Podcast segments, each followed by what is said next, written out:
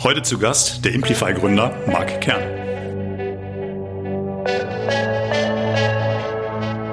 Bist du neugierig, was Erfolgreiche anders machen, wie diese Menschen drauf sind? Dann bist du hier richtig. Marco spricht mit Top-Performern über ihre Taktiken, Routinen und Gewohnheiten. Er möchte von ihnen lernen, ihr sollt von ihnen lernen. Und jetzt geht's auch schon los. Hier ist euer Gastgeber Dr. Marco Adelt. Hi Leute, Marco hier. Und jetzt Füße vom Tisch, Hände aus den Taschen, denn es ist Zeit für die nächste Folge vom Performance Podcast. Heute am Start ist Marc Kern. Und der sitzt mir auch gut gelaunt gegenüber. Top-Performer brauchen sich natürlich nicht selbst vorstellen. Das übernehme ich. Springen wir direkt rein. Marc ist 28. Sein Studium hat er längst hinter sich. Sein Bachelor hat er hier in Frankfurt an der Goethe-Uni gemacht, mit einem sehr guten Abschluss. Anschließend ist er bei einem Startup eingestiegen, dem Frankfurter Vergleichsrechner Covomo.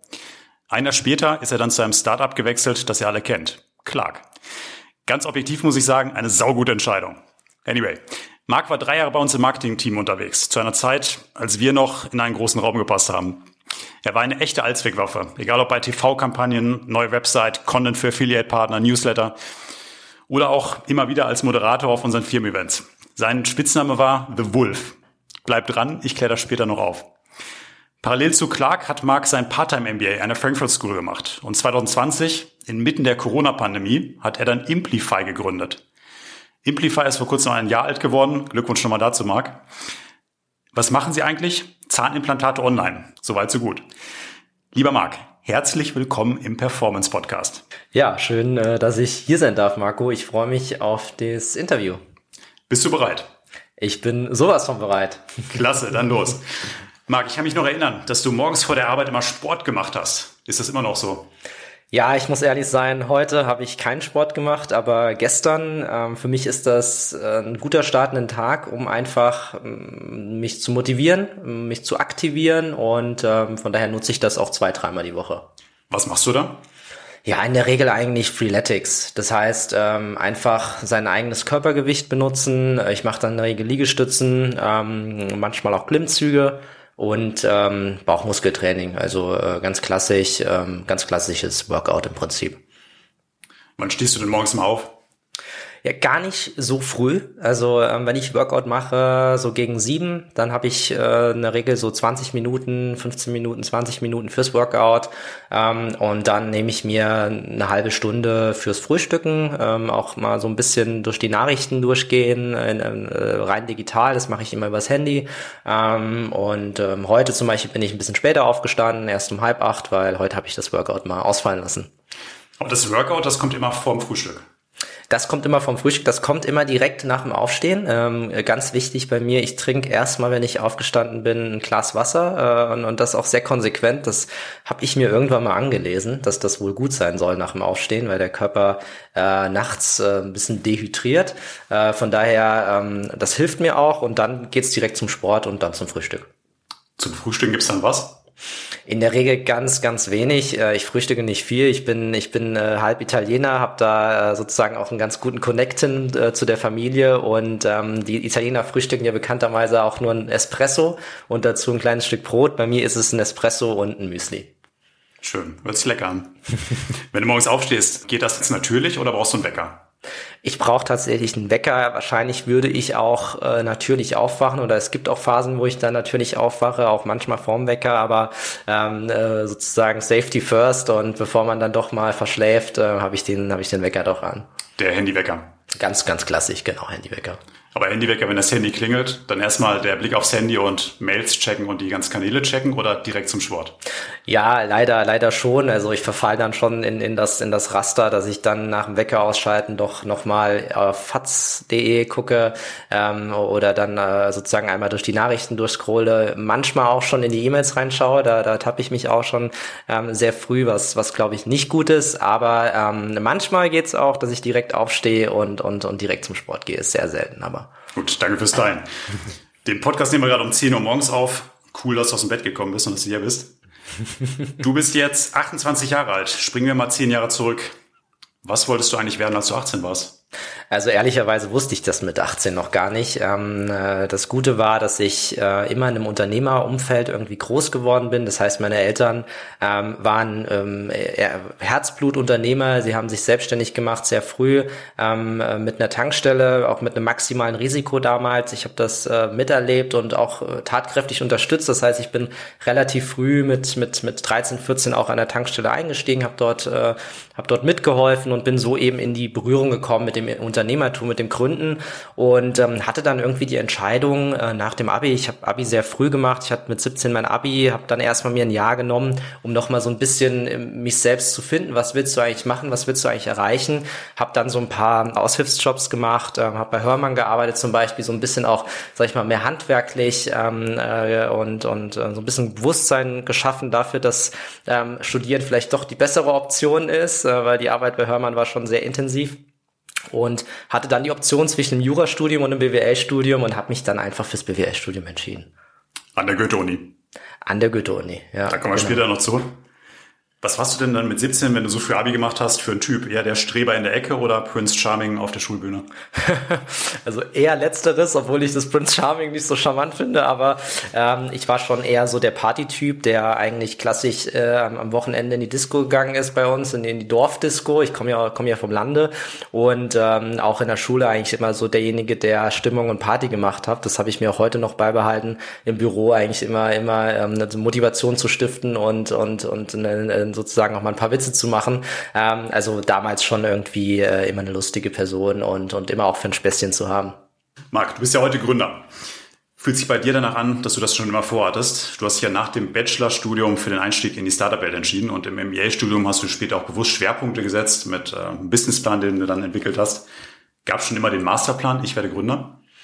Ja, den gab's so natürlich nicht. Also äh, anfangs dachte ich auch immer irgendwie, ähm, du steigst bei einem Großkonzern ein, du machst so diese ganz klassische Laufbahn. Ähm, nach meinem Bachelorstudium habe ich dann aber, äh, bin ich ganz interessanterweise auf ein Jobangebot bei Covomo aufmerksam geworden. Ähm, da hatte mich damals der Gründer persönlich angeschrieben und meinte, hey, hast du nicht Bock in einem Startup zu arbeiten? Und ich fand das irgendwie ja, charmant, dass, dass der Gründer äh, von einem Unternehmen mich anschreibt. Das kennt man ja so eigentlich auch nicht. War das der Simon? Es war tatsächlich nicht der Simon, das war damals der, der Karl, ähm, äh, der, der, der Gründer oder Mitgründer dann von Covomo, der mich angeschrieben hatte und meinte, hey, ähm, äh, man muss nicht immer direkt sozusagen von der Uni, vom, vom Bachelor, von, von der Goethe-Uni auch jetzt in einen Konzern oder, oder ähm, in ein größeres Unternehmen gehen, sondern in der Startup-Welt lernst du viel mehr. Hier hast du eine viel steilere Lernkurve. Ähm, deswegen willst du es nicht mehr ausprobieren, bei uns reinzustarten. Und das habe ich dann gemacht und habe eigentlich dort dann so ein bisschen für mich auch ähm, gelernt, dass das, die Startup-Welt so meins ist. Und das Gründen kam dann einfach sozusagen später. Okay, bevor wir nochmal auf das Thema Gründung kommen, möchte ich ein anderes Thema dazwischen nehmen. Dein MBA-Studium. Das hast du ja in der Frankfurt School gemacht. Und das hast du neben deinem Job bei Clark durchgezogen. Und wir haben ja jetzt keine 40-Stunden-Woche bei Clark, das ist ein klein bisschen mehr. Und ich erlebe das bei jungen Top-Talenten jetzt immer häufiger, dass ähm, sie arbeiten und dann ihre Abende und Wochenenden zum Studieren nutzen. Das ist ein echter Trend geworden in den letzten Jahren. Und das erfordert einfach unglaublich gutes Zeitmanagement. Und ich würde gerne mal von dir wissen, wie du dich da konkret organisiert hast und ob du Tipps hast zum Zeitmanagement, die einfach bei dir gut funktioniert haben. Ja, Zeitmanagement ist definitiv ein Thema im MBA-Studium, gerade wenn man das Part-Time macht. Man muss viel zurückstecken. Das ist äh, das Erste, wo man sich bewusst sein muss, wenn man es am Wochenende auch macht. Das heißt, man, man hat definitiv weniger Zeit für die Familie, für die Freunde ähm, auch für die Beziehung, das war bei mir auch ein, äh, auf jeden Fall ein Thema gewesen. Man braucht die Unterstützung von allen. Das ist ganz, ganz wichtig, auch von dem ähm, Arbeitgeber, äh, also auch von Clark, auch von euch. Ähm, wenn ich nochmal zurückblicke, das war sowieso ähm, super, dass man, dass ich damals auch so unterstützt wurde von euch. Ich glaube, ich war auch der Erste, der die Möglichkeit hatte, damals den MBA zu machen neben der Arbeit. Das ist ja auch nicht selbstverständlich für ein Startup, wie du sagst. Man hat hier schon eine hohe Arbeitsbelastung. Ähm, man hat hier schon eine hohe Verantwortung auch im Startup. Ähm, von daher war das, war das erstmal super. Ähm, zeitlich zu, sich zu arrangieren bedeutet eben dann auch zurückzustecken und auch teilweise länger abends zu arbeiten und früher morgens aufzustehen. Also das waren für mich zwei, zwei Dinge, die ich ähm, in der Zeit auf jeden Fall machen musste. Das heißt, in der, gerade in der Klausurenphase, gerade in der Phase am Wochenende, wo dann auch Vorlesungen waren, dann ging es abends auch mal gerne bis zwölf oder ein Uhr nachts, wo dann auch ähm, an, an, an gewissen Dingen, an Pro Projekten, an, an Präsentationen gearbeitet werden musste oder morgens um sechs Uhr schon raus oder um halb sechs, um eben dann äh, ja sich schon auf die Klausur vorzubereiten. Wie viel Stunden Schlaf brauchst du denn, um dich wohlzufühlen? Ich bin schon jemand, der seine sieben Stunden Schlaf braucht, in der Regel auch manchmal acht Stunden. Das heißt schon eher, ich sag mal, jemand, der ein bisschen mehr Schlaf braucht. Du, was passiert denn, wenn du phasenweise mal auf sechs Stunden deinen Schlaf reduzieren musst? Was löst das bei dir aus? Ja, das löst dann auch schon eine gewisse Unkonzentration aus bei mir, eine gewisse Müdigkeit. Ähm, ich bin dann nicht mehr so performant, wenn man das so sagen kann. Das heißt, man merkt dann schon, ähm, es zerrt an einem, äh, die, diese Belastung, diese Dauerbelastung. Ähm, äh, man freut sich dann aber auch umso mehr auf die Phasen dann nochmal der Erholung. Die hat man ja auch im berufsbegleitenden Studium. Das heißt, es gibt ja auch dort die Semesterferien, ähm, in denen man dann auch nochmal, ich sag mal, zum Alltag zurückkommt und äh, dann schätzt man umso mehr nochmal diesen, diesen klassischen Acht-Stunden-Rhythmus musst, also acht Stunden Schlaf, sieben Stunden Schlaf und die ganz normale Arbeit, dann wird das plötzlich, die ganz normale Arbeit wird plötzlich einfach zu einem Klacks irgendwo, weil man, man, man merkt diese, diese Nebenbelastung nicht mehr. Das ist äh, zum Beispiel sehr verwunderlich.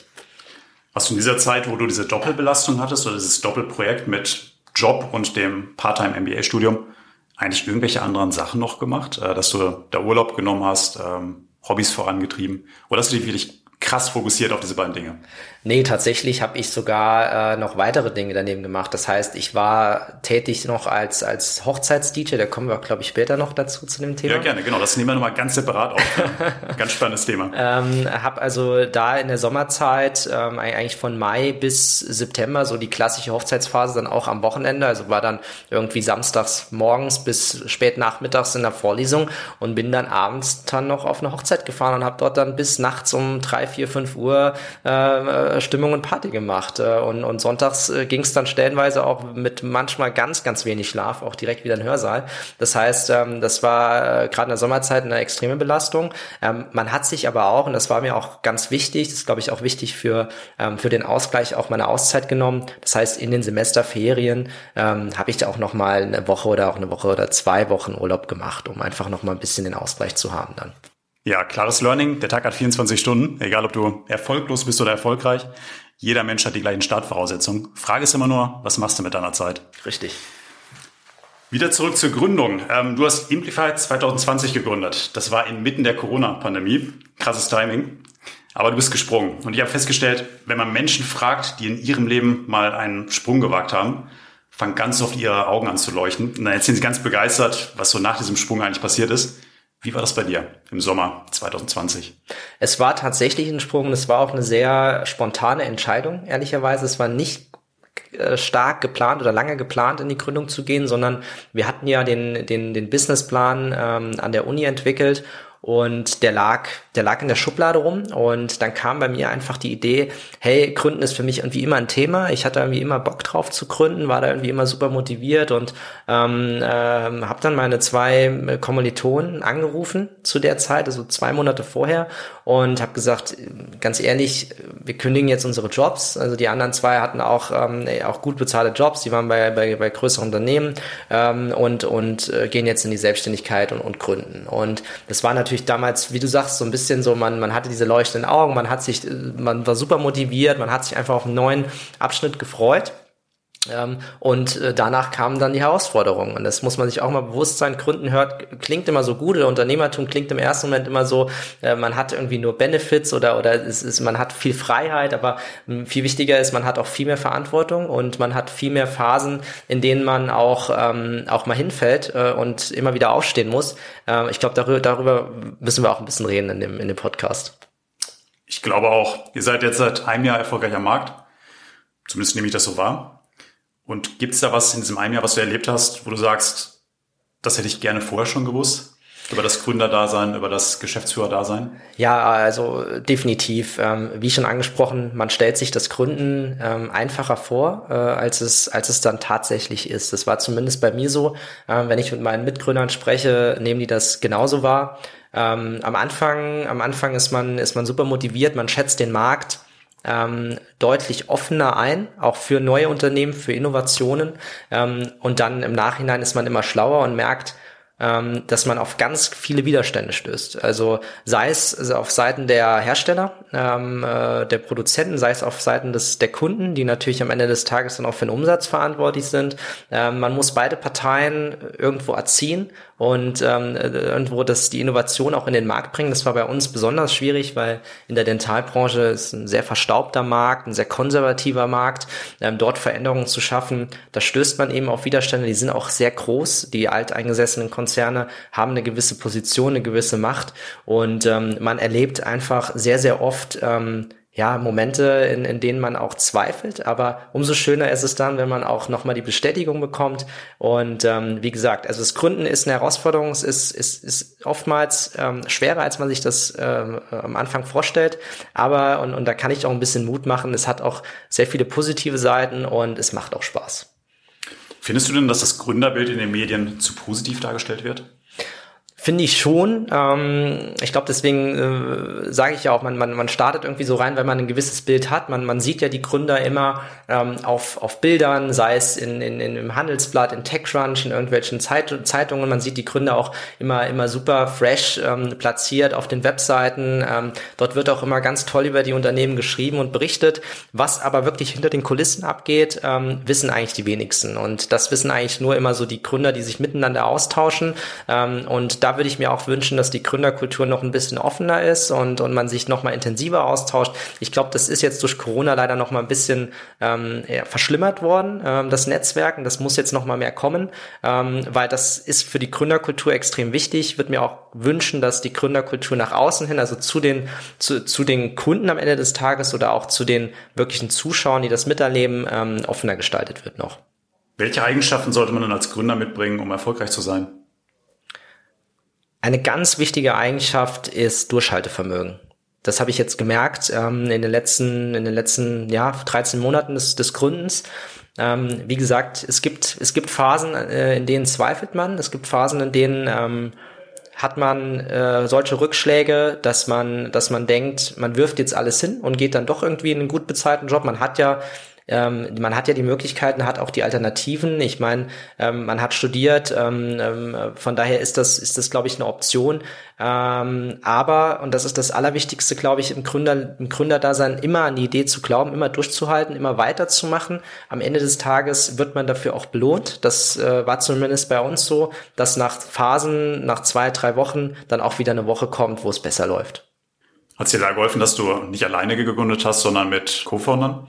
Definitiv. Also ähm, ich würde keinem empfehlen, alleine zu gründen oder alleine ähm, seine Idee zu verwirklichen. Es hilft immer, ähm, Leute um sich zu haben, Mitgründer zu haben, die, die einen supporten, die einen mitmotivieren, die einen auch aus so einer Phase nochmal rausziehen und sagen, hey, ähm, wir machen jetzt weiter. Alleine schon, weil ich glaube, dieses Durchhaltevermögen dann ähm, viel, viel mehr intensiviert wird. Das heißt, wenn, wenn zwei andere sagen, ich glaube noch dran, ähm, nächste Woche wird besser oder mit dem nächsten Hersteller wird's besser.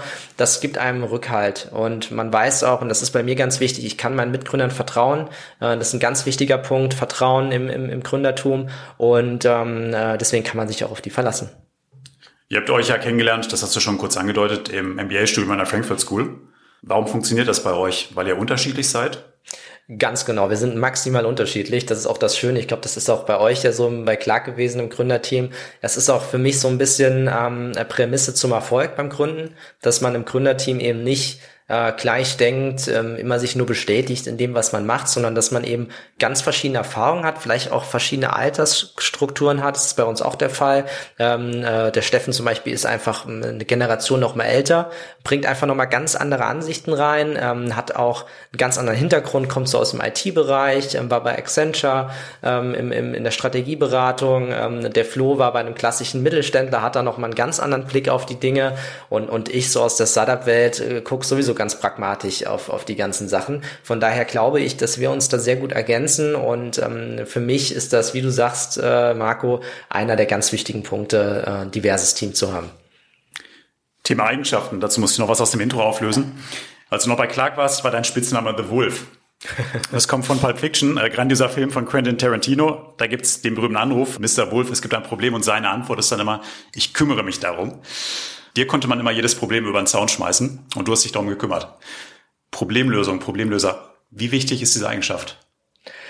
Ja, ich glaube, also erstmal zu dem, zu dem, zu der Bezeichnung Wolf, ähm, das, das war mir so eigentlich gar nicht bewusst, bis wir ein, ein Weihnachts, ähm, ein, ein Weihnachtsevent hatten. Ich kann mich da noch relativ gut erinnern. Das war, glaube ich, 2018 Clark Weihnachtsfeier. Ähm, wo dann plötzlich der Spitzname The Wolf verkündet, wurde vor der gesamten Truppe, war für mich dann erstmal so, okay, ähm, warum? Ähm, und im Nachhinein habe ich dann gehört, ja gut, du löst Probleme, du gehst äh, alle Dinge einfach an, du bist ein Macher im, am Ende des Tages. Ich glaube, das ist im Startup eigentlich eine mit der wichtigsten Eigenschaften, die man, die man haben muss, um schnell zu sein, die um agil zu sein. Das war auch, wenn ich mich recht entsinne, so eins der der Clark-Werte ganz am Anfang, diese diese Effizienz, diese Schnelligkeit und die kann man eben nur aufrechterhalten, wenn man Probleme löst, wenn man sie schnell löst, wenn man sie angeht, wenn man sie nicht liegen lässt. Und ähm, das war, glaube ich, auch ähm, ja ein ganz wichtiger Punkt, warum Clark auch so schnell ähm, dann erfolgreich wurde am Ende des Tages. Wie wichtig ist in dem Kontext eine Entscheidungsstärke, schnell Entscheidungen zu treffen? Äh, auch sehr wichtig. Ähm, man hat eben äh, nicht viel Zeit in, in Startup. Man muss sehr schnell Entscheidungen treffen, um immer einen Schritt der Konkurrenz, einen Schritt der Innovation voraus zu sein. Deswegen lange, lange zu warten mit Entscheidungen, lange zu zögern, das, das war für mich nie eine Option, sondern eigentlich ähm, das Problem sehen, den, den schnellsten Weg zu machen und dann relativ schnell auch dann zum Ergebnis zu kommen. Marc, als Geschäftsführer ist eine deiner Aufgaben, ja, den Gesamtüberblick zu behalten. Du musst ständig den Überblick behalten, was in der Firma passiert, aber vor allen Dingen auch, was im Umfeld geschieht, welche Trends es gibt, welche Risiken und so weiter. Welche Kanäle nutzt du, um dich persönlich auf dem Laufenden zu halten? Ja, also ganz klassisch LinkedIn. Ähm, das heißt, hier poste ich eigentlich regelmäßig, schaue regelmäßig rein, ähm, was, was. Also da bist du jeden Tag. Ja, in der Regel gucke ich da einmal am Tag rein, ähm, äh, informiere mich über, über aktuelle Themen, ähm, was geht so ab bei den, bei den Firmen, denen ich folge, was geht so ab in meinem Netzwerk, ähm, poste, wie gesagt, dort auch ein, zweimal die Woche, ähm, wenn ich, wenn ich, sag ich mal, Post, postingwürdigen Content erlebe, poste ich da mal gerne was. Das funktioniert auch sehr gut. Vielleicht da auch ein, ein paar Tipps äh, von, von meiner LinkedIn-Erfahrung bisher. Äh, ist immer wichtig, relativ schnell den Content, äh, mit dem Content zu interagieren. Deswegen, wenn ihr Content postet, am besten irgendwie mal fünf, sechs Leute anschreiben per WhatsApp, anhauen, bei Slack oder wo auch immer, dass sie doch mal kurz ein Like oder einen Kommentar setzen sollen. Dann äh, bekommen die Posts eine Regel viel schneller Reichweite. So ein bisschen als, als, als ähm, Tipp. Wie viel Zeit investierst du da pro Woche? Über den Daumen? Ähm, ja, über den Daumen gepeilt würde ich sagen, eine halbe Stunde äh, die Woche, vielleicht auch mal eine Stunde. Also jetzt auch nicht so viel Zeit in, in, in, in Summe, aber ähm, ja, ein, ein gewisses Zeitfenster in Summe schon. Ja. Irgendwelche anderen Quellen? Ja, ich nutze Instagram ähm, viel auch für, für Implify. Ähm, wir haben gemerkt, dass die Zahnärzte doch auch sehr digital unterwegs sind, ähm, auch über Instagram. Ähm, oftmals die Praxis hat ihr eigenes Instagram, die ganzen Zahnarzthelferinnen haben ihr Instagram, das heißt, die erreicht man dort sehr stark. Deswegen haben wir uns da auch ein Profil gemacht, sind da sehr aktiv. Das betreue ich natürlich mit, ähm, habe aber auch mein, mein privates Profil, wo ich sagen muss, äh, privat äh, nutze ich Instagram gar nicht mehr so aktiv, ähm, äh, sondern, sondern eigentlich nur noch für fürs, fürs Berufliche. Gut. Werde ich auf jeden Fall alles in die Shownotes reinpacken. Dann könnt ihr euch direkt mit dem Markt connecten. Sehr gerne. Aber lass uns nicht nur über Arbeit sprechen. Wenn dir beruflich mal alles zu viel wird, wenn du nicht mehr fokussiert bist oder deine Konzentration nachlässt, was machst du dann? Ja, also am wichtigsten ist, glaube ich, dass man äh, Ruhe findet, dass man sich auch Zeit nimmt, dass man, dass man auch mal am Wochenende, das ist, glaube ich, ein, ein ganz wichtiger äh, Zeitslot für mich auch, am Wochenende auch wirklich mal ein bisschen Abstand nimmt von der Arbeit, äh, auch mal abschaltet in dem Sinne. Das heißt auch mal nicht immer am Handy sein, nicht immer den Laptop offen haben, E-Mails checken, sondern ich nehme mir zum Beispiel den Sonntagnachmittag ähm, komplett für mich und, und auch für die Beziehung ähm, das ist mir extrem wichtig, ähm, sich diese Auszeiten zu nehmen äh, und das auch konsequent zu machen. Das ist, glaube ich, auch ganz wichtig, dass man so ein bisschen diese Routine auch hat dabei und, und sich sagt, ich nehme jetzt zum Beispiel den Sonntag von 12 bis äh, 18 Uhr und, und da verbringe ich einfach Zeit mit meinen Liebsten wenn nicht gerade eine Hochzeit anliegt. Da kommen wir jetzt zu, nämlich neben der Arbeit gibt es ja bei dir ein paar spannende Punkte, die ich mal rausgreifen möchte. Ich hatte schon gesagt, auf unseren Firmen-Events warst du mal als Moderator unterwegs, ein Top-Performer auf der Bühne und bei Karaoke eine echte Rampensau. Da will ich jetzt keine Details fahren, weil es sonst eine Retourkutsche gibt zu meinen Auftritten. Definitiv, ja. Ja, äh, lassen wir das lieber. Wenig überraschend, dass Marc seit zehn Jahren an Wochenenden als Hochzeits-DJ unterwegs ist. Erzähl mal, wie kam es dazu, dass du DJ geworden bist? Ja, das geht schon sehr lange zurück. Ich habe mit ja so 12, 13 angefangen Musik zu machen. Ähm, wurde da glaube ich auch sehr stark geinfluenced von meinem, von meinem älteren Bruder, der ähm, auch als DJ unterwegs war, dann eine, sehr große Musiksammlung sich äh, äh, angesammelt hat, auch noch mit Schallplatten damals. Und ich habe das einfach immer gesehen. Ich habe immer gesehen, wie er in Clubs aufgelegt hat, in, in, in Bars ähm, äh, und fand das irgendwie immer super, super cool, super spannend. Und äh, wie gesagt, bin da mit 12, 13 auch mal so ein bisschen da eingestiegen, habe mich mal ein bisschen schlau gemacht, wie geht das eigentlich, funktioniert das eigentlich, habe dann so die ersten Platten mal aufgelegt und so kam das eine zum anderen. Ich habe dann auch mal angefangen mit den klassischen Musikproduktionsprogrammen, äh, habe hab selbst so ein bisschen Musik produziert, ähm, anfangs natürlich auf einem ganz Einsteigerniveau, habe mich da immer immer mehr reingearbeitet, habe dann so mit mit 16, mit 16, 17 auch mal die ersten Auftritte gehabt, ähm, so in, in, in lokalen Clubs und Diskotheken ähm, und bin dann ehrlicherweise in dieses Hochzeits-DJ-Geschäft so mit 18 reingerutscht. Da hat mich eine Agentur angeschrieben, im, im Saarland war das damals noch, ich komme ja aus dem Saarland und ähm, die meinte so, hey, ähm, wir haben dich gesehen auf, beim Auftritt, super coole Nummer. Ähm, äh, sag mal, hast du eigentlich schon mal Hochzeiten gemacht? Für mich war das damals so, nee, also Hochzeiten äh, kommt mir eigentlich auch so nicht in die Tüte. Also ich bin eigentlich, bin eigentlich so der, ne, der eigentlich so nur Partys macht oder in Diskotheken auflegt. Ich konnte mir das gar nicht vorstellen, auf Hochzeiten Musik zu machen. Und habe dann aber meinen ersten Auftritt gehabt auf der ersten Hochzeit dann damals. Es war auch ähm, so rückblickend super strange, ähm, weil das eine ganz andere, eine ganz andere Atmosphäre auch ist wie in einer, wie in einer Disco. Ähm, aber man muss sagen, ein lukratives Geschäft. Deswegen bin ich dann dort auch äh, eingestiegen, ein bisschen stärker. Welches Lied funktioniert denn immer? Helene Fischer? Helene Fischer, ja, das ist so der Klassiker, der hat mal funktioniert, in der Anfangsphase mittlerweile, äh, mittlerweile nicht mehr. Ähm, also wirklich ein absoluter Klassiker ist Let's Twist Again. Ähm, das oh ja. ist eigentlich immer so äh, die, die, die, Stimmungs, die Stimmungskanone. Gehen wir nochmal auf ein anderes Thema. Im Intro hatten wir schon gehört, dass du viel Sport machst. Mindestens zwei, dreimal die Woche. Und die Frage muss jetzt einfach im Kontext noch ergänzt werden. Wie wichtig ist Ernährung für dich? Ernährung ist für mich ähm, sehr wichtig neben dem Sport, weil das ist für mich ein Faktor auch für Motivation, für Energie, für Gesundheit am Ende des Tages. Und das ist ja wieder wichtig für dann auch Leistung oder Performance, wenn man so will. Deswegen lege ich da absoluten Wert drauf. Das kommt auch so ein bisschen ähm, äh, durch, durch meine Freundin Dalia, die da auch sehr viel Wert drauf legt, die ja auch ihr, ihr eigenes ähm, äh, Food-Startup gegründet hat mit Nutris. Ähm, das heißt, hier mich auch sehr stark influenced in die vegane Richtung. Ähm, wir machen auch zusammen Phasen, in denen wir uns dann mal ein, zwei Wochen wirklich ähm, nur vegan ernähren. Ich würde mich selbst aber als Flexitarier bezeichnen. Das heißt, es ist so ein bisschen eine flexible, ähm, flexible Stellung zum, zum Veganismus in dem Sinne. Das heißt, ähm, ab und zu Fleisch essen geht schon, ab und zu Fisch essen geht schon, aber wenn dann sehr bewusst und auch sehr reduziert. Das heißt für mich in Summe eigentlich eine ausgewogene Ernährung, eine gesunde Ernährung mit ab und zu mal veganen Phasen zusammengefasst. Sie gerade erwähnt, deine Freundin Dalia, die hat Food Startup gegründet, äh, vegane Energy Balls, Nutris. Verlinke ich euch auch definitiv in den Show Notes, könnt ihr mal ausprobieren. Die sind tatsächlich sehr, sehr lecker, kann ich, kann ich nur empfehlen. Perfekt. Also ein ganz heißer Tipp.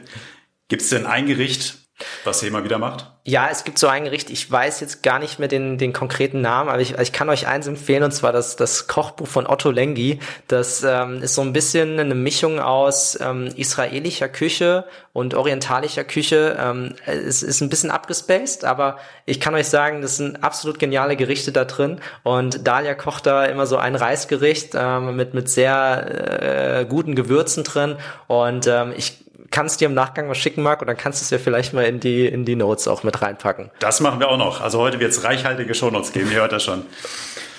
Nimmst du denn neben diesen ganzen frischen Zutaten, nimmst du auch Nahrungsergänzungsmittel? Tatsächlich ja. Ich habe damit mal angefangen vor jetzt äh, circa einem Jahr. Ähm, vorher hatte ich das nie gemacht. Hatte ich mir eigentlich immer so äh, gedacht, Nahrungsergänzungsmittel brauchst du eigentlich nicht. Das nimmst du über deine über deine Ernährung auf. Dann habe ich mal angefangen mit Vitamin D. Habe gemerkt, oh, das bringt schon was. Ähm, vielleicht kommt das auch bei mir wegen den südländischen Genen, dass ich doch so ein bisschen Sonne doch brauche. Wenn wenn sie mir dann fehlt, muss ich sie eben anders irgendwie ergänzen. Mittlerweile habe ich bei Amazon ähm, so, ein, so, so eine Kapsel gefunden, die irgendwie alle Vitamine drin hat ähm, und da so einmal den Tagesbedarf äh, rundum abdeckt. Die nehme ich einmal morgens und ähm, mir so, sozusagen hilft es irgendwie. Ja, ob das jetzt dadurch kommt oder ein Placebo-Effekt ist, wie auch immer. Wir haben ja heute mit Schlafen angefangen und hören traditionell hier im Podcast mit Schlafen auf. Was machst du denn die letzten 15 Minuten, bevor die Augen zufallen? Ja, da erwische ich mich leider so oft auch wieder am Handy. Also das ist so ein bisschen morgens Handy, Wecker und, und irgendwie Nachrichten checken. So, so gehe ich dann abends auch ins Bett, ohne, ohne Wecker natürlich. Das heißt, ich gucke dann noch mal kurz äh, auf, auf, auf fatz.net, äh, liest dann noch mal irgendwie einen Artikel durch. Eigentlich das, was man nicht machen sollte. Es gibt auch manchmal Phasen, wo ich mir denke, jetzt lass es mal, dann erwische ich mich doch wieder am Handy. Das ist irgendwie schon zur Routine geworden, leider. Um wie viel Uhr geht dann immer das Licht aus bei dir?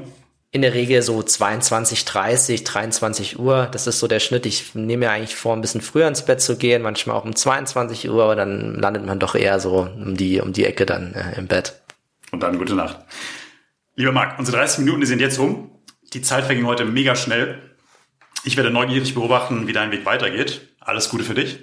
Danke, Marco. Hat mir richtig Spaß gemacht hier im Podcast. Ich freue mich auch, die Entwicklung von Clark weiter zu verfolgen. Ähm, und ja, hab, hoffe, dass es euch gefallen hat. Und an euch da draußen, last but not least, vielen Dank fürs Hören. Bis zum nächsten Mal. Ciao, ciao.